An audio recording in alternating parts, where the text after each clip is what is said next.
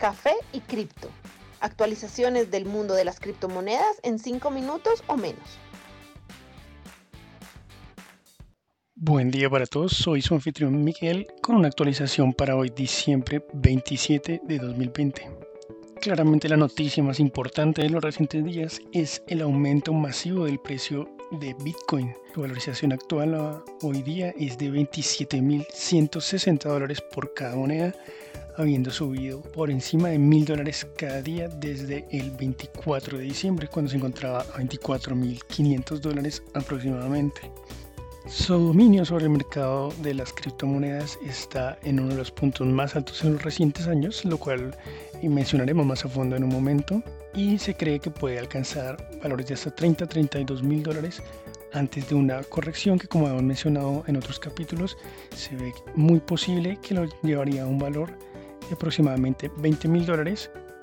En cuanto a Ethereum, alcanzó hoy 27 de diciembre su valor más alto en los últimos tres años, alcanzó a tocar el valor de 714 dólares, actualmente se encuentra en 690 dólares conservando así ese impulso bullish que ha mostrado los últimos días. Su soporte actual más cercano es alrededor de los 600 dólares, donde hay una línea de tendencia que empezó desde el 3 de noviembre alrededor de 370 dólares. Las demás monedas en el top 100 se encuentran ya mostrando impulso muy bullish, por lo cual se cree que el market de altcoins, el rally de altcoins se puede estar aproximando en simultáneo con la posible fase de consolidación de Bitcoin o la corrección que habíamos mencionado previamente. Bueno, pues como habíamos mencionado, Bitcoin alcanza el máximo punto de dominio del mercado desde mediados de septiembre del año pasado.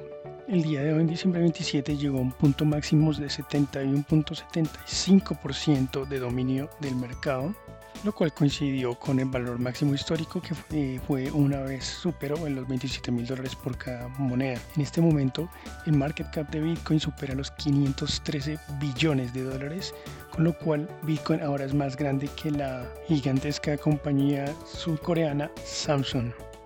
Una de las posibles razones para que este rally de Bitcoin haya continuado es la demanda en contra de Ripple, la cuarta criptomoneda con más market cap en el mundo, y la cual se encuentra bajo escrutinio por parte de la Comisión de Valores de Estados Unidos que hemos mencionado en un capítulo anterior. Entonces es muy posible que muchos de los fondos que estaban invertidos en Ripple hayan fluido hacia Bitcoin, ayudando a que este rally continúe.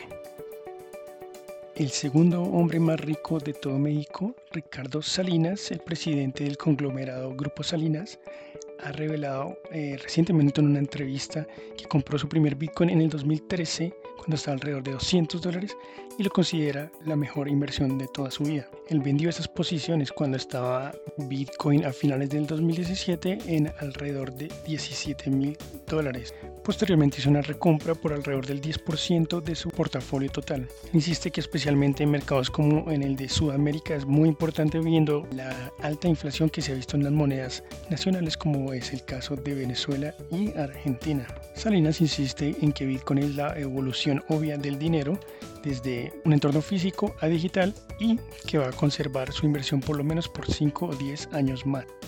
Y para finalizar, probablemente la noticia más importante de los últimos días es la confirmación por parte de BlackRock, la firma de inversiones más grande de todo el mundo, con unos activos de alrededor de 8 trillones de dólares, está buscando entrar a ser parte del mercado de las criptomonedas, pues publicó un anuncio en donde está buscando un líder con amplio conocimiento en el mundo del blockchain, básicamente para que sea un manager en inversiones en criptomonedas.